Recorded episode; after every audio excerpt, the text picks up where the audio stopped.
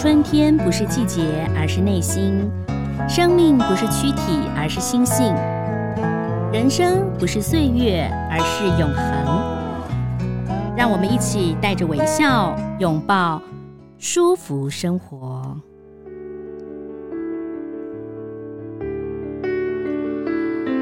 各位舒服生活的听众朋友，大家好，我是赵婷，很高兴又到了我们一个礼拜跟大家分享一次很开心、很愉快、惊艳的时间了。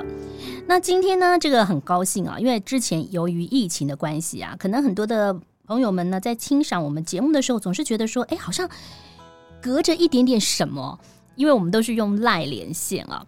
但是现在呢，因为疫情稍缓，我鼓足勇气，再加上呢，我们非常的自律，我们每一次在录音的时候呢，都自己做那个快筛啊。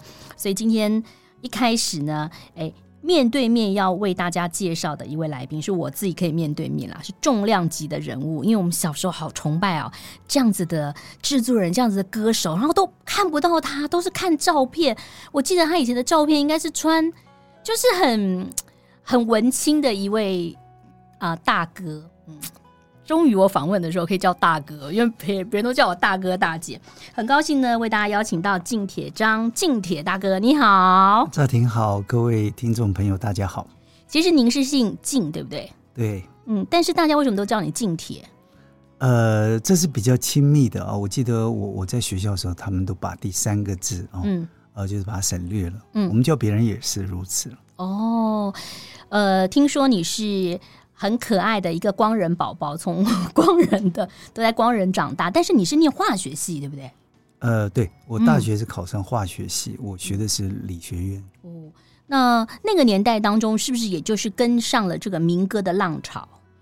呃，其实我我我觉得我第一次这个呃唱自己的歌这个概念哦，嗯、是我在高一的时候，因为我基本上我都住校嘛，呃，那个学校都有每一班哦，都有订报纸。如果我说我是小学，你不会 K 我吗？我应该是小学五年级。对，其实我写写歌的时候，其实大二大三啊，其实年纪也不算是太大哈、嗯。嗯嗯，对。呃，我记得我高一的时候，我看到有一个消息啊，就是、嗯、呃，有一位台大研究生杨贤。嗯。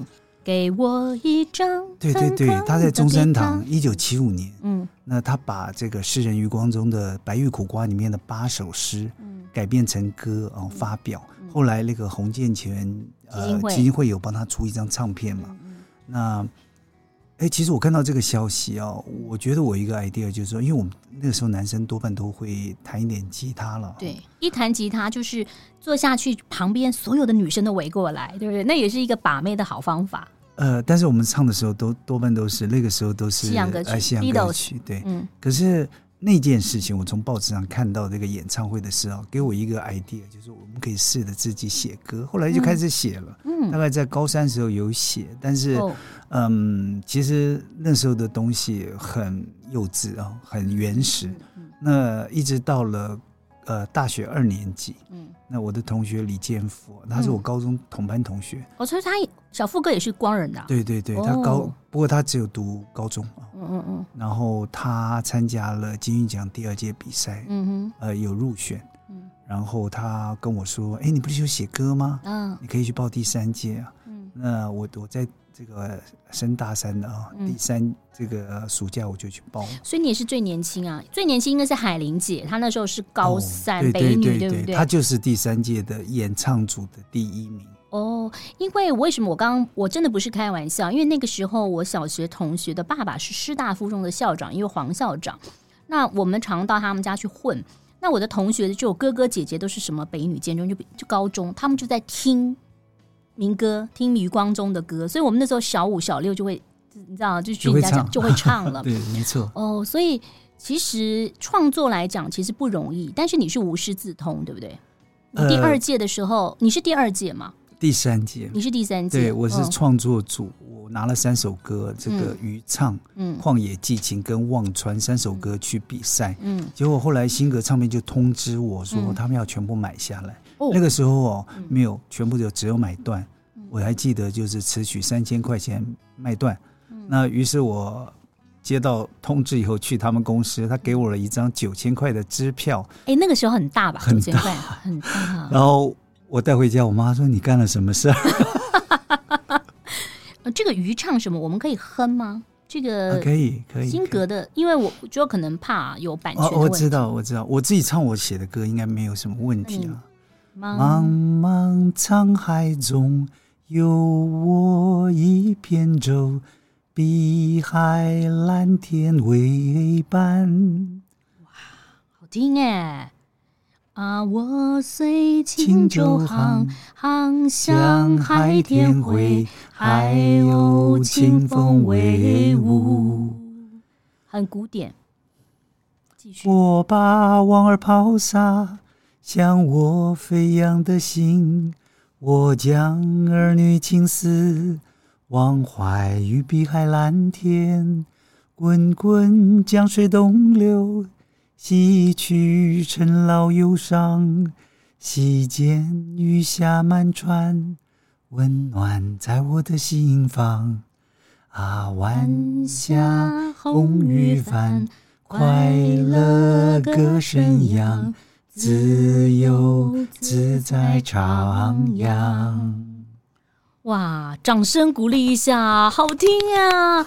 那你为什么是创作组？你是为什么不去比那个演唱组呢？哦，那那一届人才济济，像那个王海玲是冠军嘛？嗯，她高中都没毕业，我记得是北一女啊，高三嘛？对，高三，头发短短的，嗯、因为那时候女孩子这个读书啊，头发对对，非常发髻，然后穿一个绿色的制服。嗯那唱的非常好，嗯、呃，我觉得我我比较喜欢写，让别人也欣赏我写的东西我是从这个角度进去的。渔唱就是有点中国式的，中国的。然后你在那个年代当中，大学生不是都喜欢听西洋歌曲吗？可是这首渔唱完全是比较中国风，对不对？对，我也没有刻意。嗯、当然，当然以前父母有喜欢唱评剧啊，可是我。嗯我不喜欢评剧，说真的。你父母亲是老师，也也都是老师。老师，对对对，我父亲是美术老师，我母亲是国国文老师。怪不得余畅其实是有画面的，就是承袭着父母亲，因为我觉得他是有画面。因为你有的是听歌就听旋律，但是余唱就是感觉上就是有有这个片一叶扁舟在这个地方，对不对？呃，所以跟美术也有关系。呃，嗯，对。因为我们用文字啊，让这个听众能够产生画面的想象，嗯嗯，呃，这是我希望能够达到的。你最近出了一本书，叫做《余唱那年十九岁》，那年十九，对，就是我十九岁时候。你你知道为什么我会知道这本书吗？你都没有宣传呢，劲铁大哥，因为我是因为我去看了你那个若泉大哥帮你作词嘛，那时候小富哥请我们去，你们那位女主角，我有加入他的 Facebook 哦。他有他有介绍这本书，oh. 我才灵机的哇！怎么怎么出了一本这样子，有点像谱跟一些杂记，就是记录了你十九岁到现在的生活状况。呃，其实是二零二零年那个民歌四十五年，嗯，的一系一系列的一个纪念活动哈，嗯、我有参与。呃，其中我参与的部分是很多的音乐人哦，用九十分钟，嗯，他讲述一下。他的音乐生涯，嗯，哦，那题目很自由，那于是我就开始做一个 PPT，要要演讲嘛，九十分钟，嗯，我就思绪就回到我十九岁的时候，啊、呃，写渔唱的情形。那后来我回头一看呢、啊，那些歌好像在不同的年代哦，嗯、哦，就像一根标杆就插在了标记在那里，对，所以哎，突然我想说。我我是不是应该把它做一个比较有系统的整理啊？因为也没有人会帮你整理啊。是对于自己在创作这四十年的一个呃，算是纪念也好，或者是一个记录也好。于是我就开始着手。经过两年，今年的六月，嗯，那为什么不大量生产呢？因为其实在这个网络时代，我觉得出版业不光是音乐啊，嗯，呃，还有书的出版哦。其实他们都面临了很大的转型的，你算是一个转机也好，危机也好啊。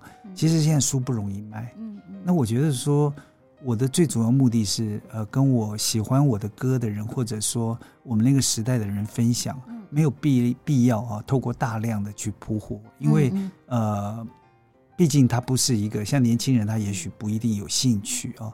所以我觉得说我用呃一些小的讲唱会啊。然后呃，就是跟比较有兴趣的朋友分享，分享对就好了，不必太大量的。你看，像我们以前那个年代，就是听金韵讲啊，我会去买几本选吧，就是那个啊歌谱，对不对？没错，没错，没错。第一第一首一定是好了歌，我不知道为什么，很奇怪。就是我记得好像都是吴楚楚，吴楚楚，楚楚歌的好了歌，然后后面就有好多好多的民歌。然后我以前还记得金韵奖第一。这样讲就知道我的年纪。A 面、B 面我都知道，B 面第一首，A 面第一首是什么歌？再别康桥。对，然后杨耀东大哥其实也是金韵奖哦，是是第一届。因为我曾经跟他上过一次节目，很久以前，他跟我说：“你知道吗？我是金韵奖。”我说：“啊，你不是星期六、星期二？”他说：“不是，不是，我是从金韵奖出来的。”没没错没错。所以好多好多金韵奖的朋友，比如说像陈明韶。啊，陈明韶在旧金山嘛，啊，第一届的第一名，包美胜，哎，包美胜唱过我的歌《乔歌》，乔歌啊，对，就是大家知道捉泥鳅啊，对对对，啊，然后陈明韶是让我们看云去，是是，我都倒背如流，所以真的那时候我们能够，我们年纪就是差个五六岁，没办法去参加，但是我们一直参与到，所以其实你这一个歌谱跟这个杂技，其实它是横跨四十年次到六十年次当中。对，因为我在学生的时候哈，他当然我主要是学生，我我是参与了一些唱片的呃写歌创作的部分。那后来因为我学化学，我退伍以后，我有做过三四年的半导体工程师，在新竹。哎呀，那你应该继续耶，不然接接着就可以问你说台积电跟红海啊、大力光怎么样？我我有一个同学在台积电，嗯、我每次跟他吃饭，他都抱怨他非常的累，很累。他每次说我下个月要辞职，我下个月要辞职。后来我们四十年以后开同学会，哎，你怎么还在台积电？然后我觉得就是其实是选择问题哈，因为我我觉得写歌在某一个程度上。呃，他也是在我们的精神上的一个工程师嘛。是，对。我那时候要选择的话，其实我真的不是太喜欢呃工厂的那种环境啊，因为嗯嗯呃很辛苦，必须很严格。其实它有一定的风险了，因为化学很多药水。对对。那后来我决定回台北做，而且台湾那时候唱片正在转型，蓬勃，呃，要国际化。所以你那个时候到飞碟吗？那飞碟后来就去了 Sony，Sony Music 成立的时候，就是他在。所以您一直在唱片圈哎、欸。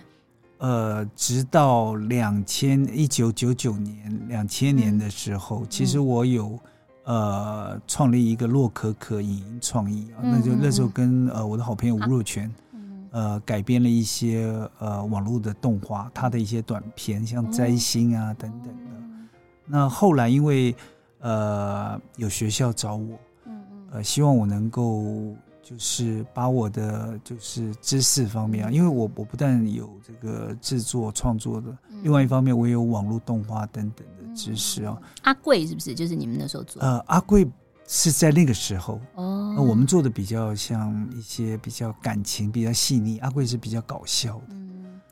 嗯那近铁大哥就是呃，我觉得你之前的创作金玉奖时期，像是《旷野寄情》、《忘川》、《渔唱》，感觉上比较没有那种比较大爱啦，就是比较不是男女之情，对不对？适合人间福报、舒服生活。你知道，就是有时候很修行的时候听蛮好的，但你后来那个冬季到台北来看雨哦。又是不一样了，那可能也是因应流行的趋势。呃，对，那时候我已经在这个唱片界当制作人了。呃，我我记得以前很多年前在校园民歌的时候，我碰到那个情歌大师梁鸿志。哦，他应该也是笑话大师吧？对他，他他写《恰似你温柔》，其实他写很多情歌嘛。他他不是说他是写主耶稣吗？他给主耶稣的，可是他流行的都是情歌。情歌，对，他就有一天他就碰到我，就问我说：“金铁商，你为什么写歌都那么严肃？”那你可以跟他说：“我《旷野寄情》是写给佛祖的。”我又回到相遇的地方，一个空旷凄清的地方，就看你怎么解释了，对不对？对，他是问题说，他他其实问题说，你怎么不写这个情歌啊的意思？我现在在想，我行歌哪写得过你呀？你你为什么你比较喜欢写的就是跟大自然有关的，对不对？哎，我觉得其实跟我个性有关。我那时候其实不是那么的善于跟别人的交往。化学系宅男嘛，呃、就是理工男啦。对，另外一方面，我就比较我不太喜欢跟别人做一些接触。那我希望 真的啊，啊，真的，我我我我通常回家以后，我会把自己这个关在房间五六个小时弹吉他。那现在也是不太喜欢跟人家接触。现在比以前要好了，嗯，但是基本上，呃，你说有点洁癖就对了，也也没有，就是你说一天到晚跑出去跟人家那个很喜欢那个 social，我不喜欢，不喜欢，嗯。刚刚讲到了这个三部曲嘛，《忘川》，《忘川》是你说灵感来自于王鼎钧的作品。我在那个副刊上看到，就很像我们以前的人生三书。人生是金石有没有？王鼎钧有三本书，没错，没错，没错，真的是我们年代的。忘川，哎，突然想到王鼎钧的作品，我就想到了苏来。苏来来哥的作品，其实也是跟很多席慕容的诗。其实，因为我们我们在。呃，我跟苏来有我们一起，还有蔡琴，嗯、呃，李寿全，还有天水乐集、呃，天水乐集就成立一个类唱片制作公司的时候，嗯、呃，就是接触很多。嗯、呃，苏来其实他的那个文学造诣非常好，嗯，哦，非常好，嗯，呃，所以其实他有很多比较文学的东西。好，刚刚讲到大家都熟知的哦，像是刚刚我们也唱了，还有《忘川》呐，《旷野寄情》，我又回到相遇的地方。噔噔噔，哎呦，我真的不知道哪些可以可以唱哈，但没有关系，我们哼一下。忘川可以了，忘川可以啊。对，你知道《旷野寄情》啊，它需要力量。哦、那过了那么多年以后呢，有的时候我发现唱这条歌我会喘。忘川是有一条小河 叫忘川。喝了川水就忘了一切，忘了一切，也忘了自己。嗯，有点像，嗯，孟婆汤。哎，对对，对，当然，然后又有点像那个两岸，就是。有一有一首诗，是不是什么什么什么什么邮票、车票什么的？对对对，我觉得就是因为我们人嘛，总是人生哈，嗯，有苦有甜哦，有快乐有哀伤哈，那有相聚有分离啊，那当然有很多人就说啊，这痛苦的记忆啊，我可不可以把它舍掉？啊，我只要存在这个所谓快乐的记忆。那也许王立军在先生在写这个短文的时候，也想到，如果我可以随心所欲的。喝了这一瓢忘川的水，我就忘了一切，因为我不想记忆。可是我想记忆的时候，我就从这个忆，那时候叫忆湖嘛，啊，湖水，对，喝了那个忆湖的水，是不是我又记起来了呢？嗯，那难道这就叫幸福吗？嗯，其实我觉得，也许。就是因为呃有失落有悲伤，才会你你才会感觉到呃幸福跟快乐。对，那我看您很多的歌，比较早期的歌，好像都是师兄很适合唱哈。施孝荣非常易水寒他也是他唱的，对不对？呃，我我我觉得易水寒，呃，是我觉得施孝荣唱的，我非常这个怎么讲惊艳，而且非常的，我真的非常的高兴啊，他能够唱这首歌。嗯，呃，因为这条歌。我是词曲一起写出来的，所以它其实完整哦。另外一个就是呃陈志远老师的编曲，我觉得他非常特别，因为他把中西乐器都放在里面。你知道管弦乐团的感觉比较浩大，但是民族的情怀哦，历史的情怀的那个场景啊，你还非借助那个传统乐器的音色，那把它融合的很好。那再加上施孝荣非常嘹亮的歌声，对啊，去这个诠释力量跟嘹亮啊，所以啊，感觉出来，我觉得他非常的啊，非常的完整啊，我觉得非常好的，我自己觉得非常好。管弦乐的编制，然后加上一些呃国乐笛子的曲子，像对早期像现在的我们的国乐，其实都是有类似这样的一个编制嘛，哈。但那个年代当中，可能大家对于国乐的印象是不一样的啊，所以。其实易水寒我觉得也很好，很好听。那后来你到了唱片公司，其实就是要比较流行化啦。你中间会有一些，我我我觉得进铁张大哥就是你不断的在创作，因为我跟你不熟嘛。每次有时候开会，你们就是你知道德高望重的人坐一桌嘛，音乐人交情，我们也不敢过去，我们也就是吃喝玩乐玩乐桌在那边。然后，可是我我后来发现，你其实是不断创作，像你看跟若权大哥的音乐剧什么的哈，对对对，你很喜欢很喜欢创作。你的创作灵感在哪里？你是不断的谈恋爱吗？还是你不断的，你有什么兴趣，然后可以让你的这个呃灵感源源不绝呢？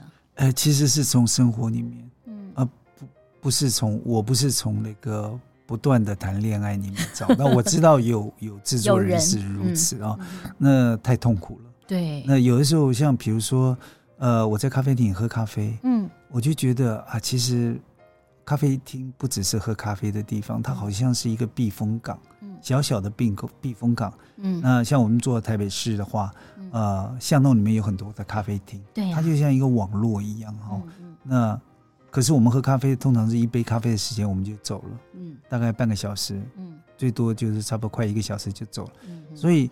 那时候我跟吴若权合作这个所谓的咖啡厅音乐剧的时候，嗯嗯、就想到音乐剧要短，嗯，它是不是可以在小的空间跟很少的时间，能够让大家在喝咖啡的时候啊，一杯咖啡的时间，能够看一出音乐剧？其实这对于演出者跟创作者来讲，也是一个很大的挑战。为什么这么讲？就是说，因为如果说你在音乐厅或你在小厅，啊，有的非常直接，实验剧场就是很直接，直接。但我上次去看的你那个咖啡厅。是距离更近，没没错。那个那个是有一种，呃，如果说呃演出者他害羞，或者说他紧张，或者说他不会被看出来。今天的状况怎么样？嗯、他可能下午场跟晚上场状况不一样，没错，完全看得出来。然后观众的情感的流动，比如说我很投入，他就会越来越好。那我可能心不在焉那边划手机，他可能也看到一直有个观众在那个。所以，所以他是一个一个非常呃，怎么讲，就是。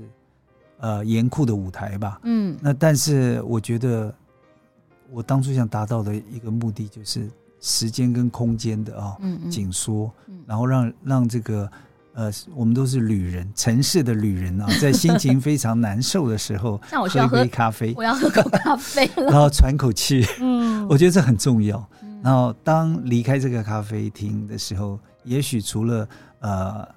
呃，你喝了一杯咖啡以外，另外一个在精神上你也得到了一次，嗯、呃，不是算享受了，就是得到了一个呃呃看过音乐剧的一个一个一个一个感觉，这样。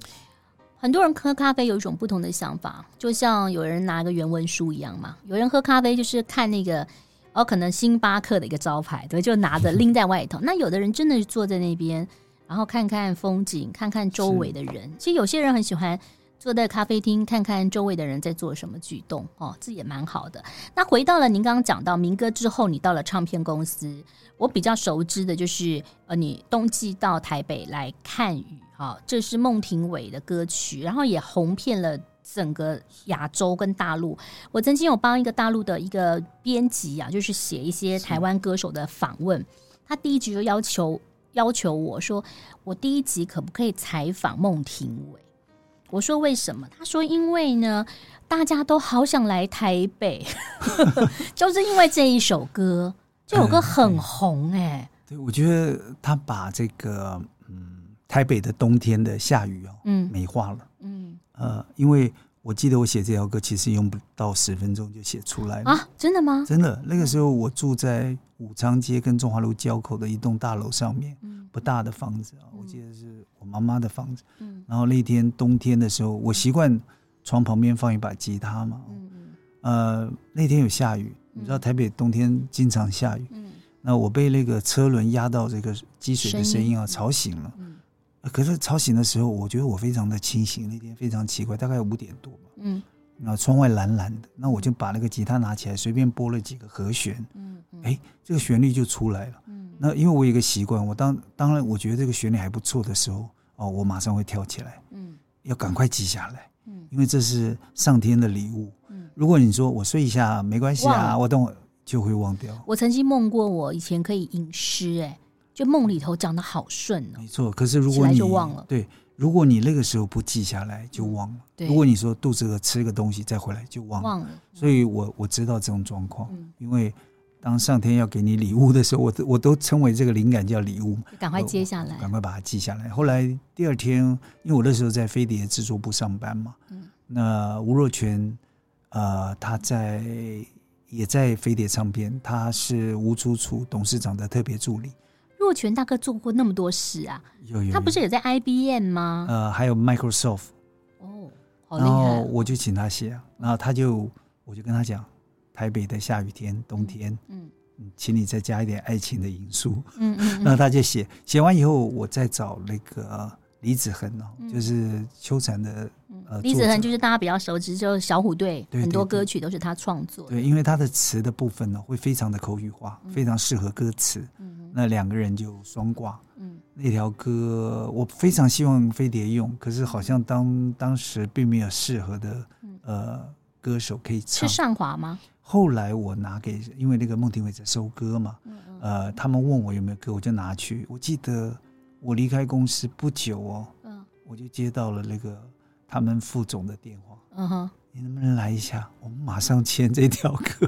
他很怕，就是说没有签又被人家拿走。那我可以请问一下，你可以不要回答。你之前金韵奖三首歌拿了一张九千块支票，冬季到台北来看雨，签下来。我记得那个时候哦，已经不是卖断了哦，嗯、就是同意使用有版权了。嗯、呃，他预付的就要到两三万，因为。那个时候，台湾的唱片市场已经跟那个时候跟金曲奖时候完全不同。那两三万也不是不多哎、欸，不多。但是后来，因为他卖的多哈，嗯、那个版税有，嗯、那个是照国际版税给的哦。所以其实说实在，那条歌是有拿过百万。哇，好棒哦！对，因为他卖的真的很好。像那个红兵呃，天天对不对？他也说那个绿光可以让他买一间房子。没错，不过现在很难了。现在很难，但跟听众朋友分享，就创作者不真的不见得真的是为了赚钱，但是他就希望更多人才喜欢，对不对？那其实你有帮新梅姐啊？哦，蓝心梅，对你，你他有他有，呃，那个时候我在那是飞碟吗？Sony Music，索尼音乐，我当制作部经理。嗯嗯，他是索尼的签约歌手。那时候索尼有哪些歌手？呃，有很多，像庾澄庆。呃，王力宏，哦，好夯的时候，Coco 李玟，哦，嗯，蓝心湄，嗯，还有还有，其实还有香港的歌手，像张智霖啊，嗯嗯嗯，还有呃大陆的歌手也有，所以其实还有马来西亚来的，像那个柯以敏，嗯，呃，其实有蛮多的，嗯，尤克里林的林志炫，嗯，也是。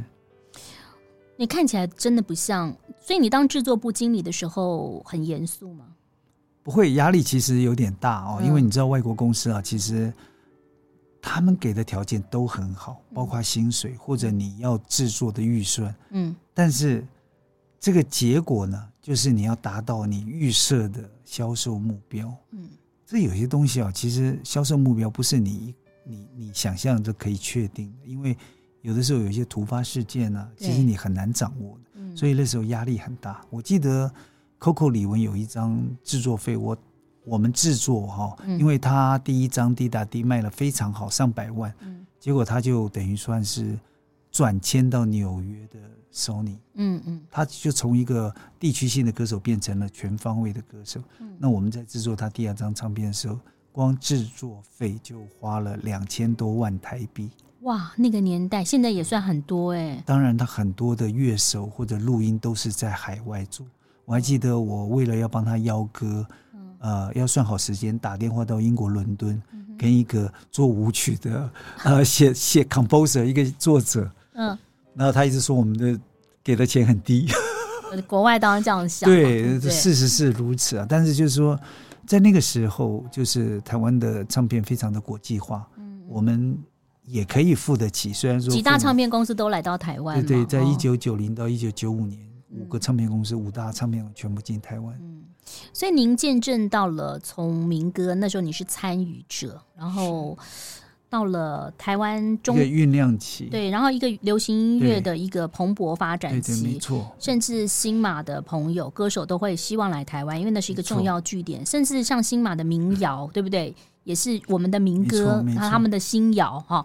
那到后来，你看到流行音乐这样子下来了，现整个其实我们凭良心讲啦，很多的重点其实在大陆，大陆做了很多的歌曲。现其实我觉得我们就是就事论事。没错。那信大哥有什么感触吗？呃，其实它的转变是在于你市场的大小。哦。呃，在两千年以前呢，台湾的市场不比大陆小。哦。而且。呃，嗯您知道我们有卖一张西洋唱片哦，嗯，铁达尼号的原声带，因为是 Sony 发的，所以那个，对我看到了一张出货单，我吓一跳，一百二十四万张台湾地区 CD，台湾才两千万人呢，他居然卖了一百二十四万张。对，而且台湾那个时候很多迪士尼的卡通，我记得很多海外部宣传会来中广，就是中广或者是什么圣声啊，什么什么宣传，哇，那个都是那种原声带。只要有电影，他就在电影院门口就卖，就卖了很多。没错，所以、嗯、所以我觉得那时候，因为台湾的市场大，所以它能够支出制作或宣传气宣的成本多。嗯哼啊，而且我们制作的品质也好，嗯，所以我们变成了华语流行音乐的领头羊啊，制、嗯、作中心是有原因的。那两千年以后呢，其实有两个东西出来，嗯，MP3，嗯，还有一个是宽频网络。对，其实它改变了这个音乐的载体。那当然也改变了这整个音乐市场的规模。嗯，那同时，呃，大陆方面哦，它的这个经济起来了，所以它变成了很大的市场。嗯嗯。那在这个时候，其实我觉得我们还可以做一件事，嗯，就是我们好好的写歌。嗯，因为我觉得，呃，就像李安导演讲的，其实台湾的电影一样碰到这个问题。嗯嗯。他说，剧本你可以。好好的琢磨，把它写好。对，对，因为别人可能半年就要写出来，你可以花个好几年。所以我觉得创作还是最重要的。你那个中心，呃、你看，像前一阵子，也许听众朋友有个在网络上看到，像王心凌不是去唱《乘风破浪的姐姐》吗？那时候本来又不被看好，她的歌又再度火红起来。后来他又唱了一首政治化的《星星点灯》。没错，没错。其实那个就是为什么？你看。大陆离我们那么的，他对我们不是那么熟悉，可他会去选政治化的歌。我就是觉得他们表示他觉得这首歌非常有意义，他才会选嘛。就是说他他没有他并没有选呃，可能大陆的词曲创作者的歌曲。这个、哦、这个东西啊，我觉得就是呃很残酷的一个比较。嗯嗯。那我我知道他们其实很多的使用音乐的单位，因为他们付出很多的钱，都是一来一去这么多钱，可是他们非常埋怨。一年没有两首好歌，他觉得说创作的这个不够努力。嗯，那其实我们可以做一作为一个参考，因为我们现在市场不是那么大，但是我们真的好好的琢磨，好好的写出或者好好编出来啊，一首一首的好歌。嗯，到后来呃，其实你可以站到某一个位置。其实像崔健的歌，还有汪峰的歌，那时候汪峰歌还没有进来的时候，我也觉得好好听哦。但是因为创作者嘛，就是说你不能够，不可能每一张都好听。你如果说有经典的有四五首，我都觉得已经很厉害了。呃，对，我觉得歌其实它是一种频率了。因为你看那个年代，汪峰那个年代，他说什么没有呃没有热水的什么时候？那个因为现在大陆已经不是这样了，所以其实你就没有办法再回到那个他念大学的时候没错的状况，没错，对哦，那时候什么都没有。嗯，但是有的就是。热情跟跟一把吉他、呃，普通的吉他，吉他对，跟音乐，对，就是这样。嗯、那回到你这张这这本书啊，其实你里头我看你有好多的创作，除了跟别人创作之外，你很喜欢哪一些诗词作词，然后你填曲，所以基本上你真的还蛮喜欢古诗文的。呃、我觉得还是您觉得您的音乐配合那个古古文很搭。黄大成曾经讲过，嗯，因为他写在这个唱片的访问里面，他有讲到他很喜欢我的创作，嗯，呃，我也不知道为什么，我看了我很感动，嗯，他说我对于中国风的掌握，曲风哦，他觉得他很喜欢。那为什么会写古诗词呢？因为我觉得词哦，应该是这个诗哈，作为词哦，它是最好的。为什么？因为它短短。而且表达的意涵呢，非常的完整而感动人。嗯，那我选的这些呃诗呢，都是大家耳熟能详的诗，所以几乎只要你的旋律哈跟它的搭配很好哦，你就可以，大家就可以呃很轻松的哦就学会这一首。所以我我那时候也也做了一些，就是把有名的呃诗词啊改编成歌的一。一些创作，什么金缕衣啊，金缕衣，还有什么劝君、虞美人呢？虞美人还有劝君，还有无题，无题，对对对，还有那个呃，也有蛮多的，好多好多，题西西林壁呀，嗯嗯，自遣。那其实像自遣，今朝有酒今朝醉，这些大家都会想到这些嘛，对不对？对，为谁辛苦为谁忙啊，等等。那我觉得这些呃，大家都已经非常的口语化，那么多年上千年，呃，我希望能够挑战看看哦，嗯，把它做一下。当然我，我我不会用一个非常西洋的音乐，而且你也没有特别用什么五声音阶，什么哆来咪嗦啦，你没有。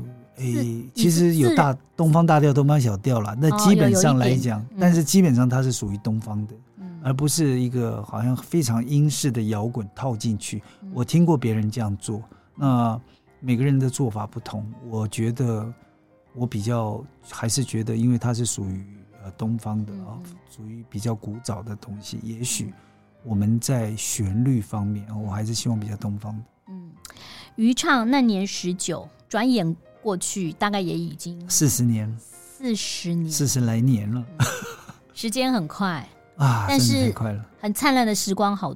我觉得您的时光不仅只是在民歌，哎，因为你横跨了流行音乐、流行歌曲的时间。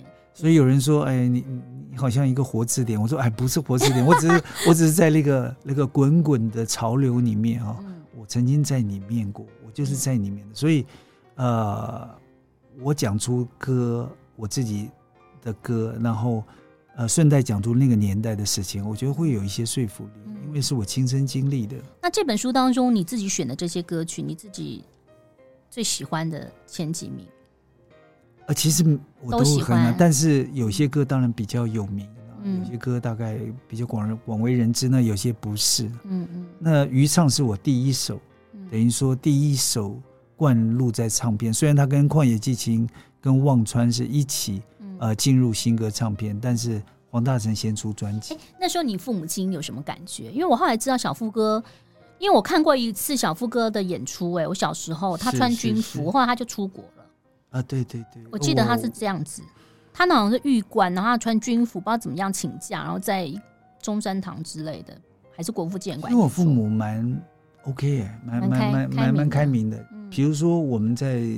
呃，组成那个天水乐集的时候啊，哦、呃，李金福他爸爸找我们去谈，因为他是学法律的，哦、而且那个时候是呃中华民国教育部次长，他是次长嘛，李摩先生。对，我们我觉得很紧张，因为我们 你们要组一个爸爸还去谈，对，爸爸要没有，就是他爸爸希望给我们一点意见，嗯、或者看一看我们的合约哦，那他也给我们，因为他觉得说我们的社会经验不够，嗯、那他当然出于关心嘛。哦，所以我里面有写这一段。对，我有看到。那其实《天水月集》很好，但做了大概就是一两集，对不对？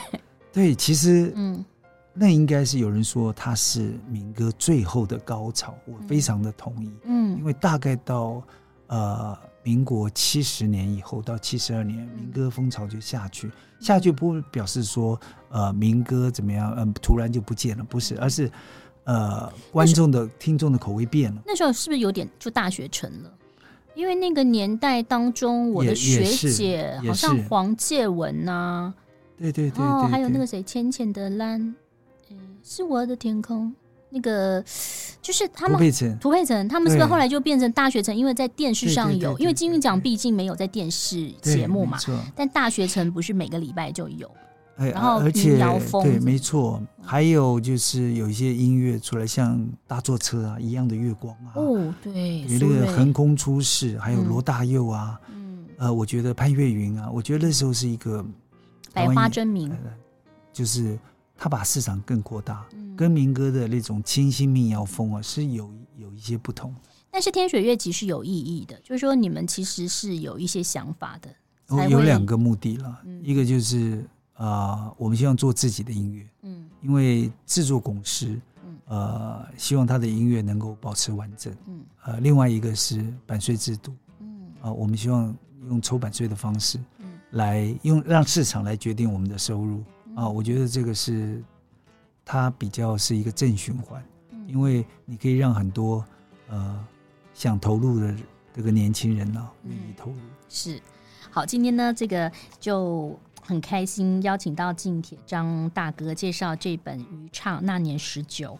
如果大家要上网去查的话，我不知道怎么买，很难啦。你就上那个金田章大哥的那个，对对对，找我的 Facebook 或者是那个哎看一看。我觉得或者有人写我的这个方面，你就跟他联络，他就会跟我联络。对对对对对，那你最后要不要再帮我们小唱 solo 一段哪一首歌好不好？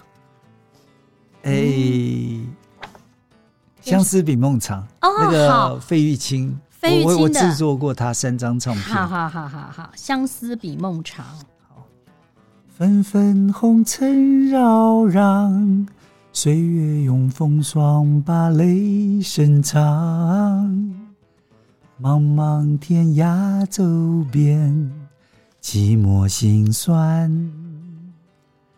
悠悠时光流转，再没有青春能换沧桑。默默擦肩而去，阑珊，耶，好听，好听。所以要告诉所有的朋友，其实很多的创作者都很会唱歌，因为以前早期他们都自己唱自己创作的 demo 带 给歌手。好，余唱那年十九，希望可以挑起所有听众朋友的回忆哦。再次谢谢金铁章金大哥，谢谢，谢谢，拜拜，拜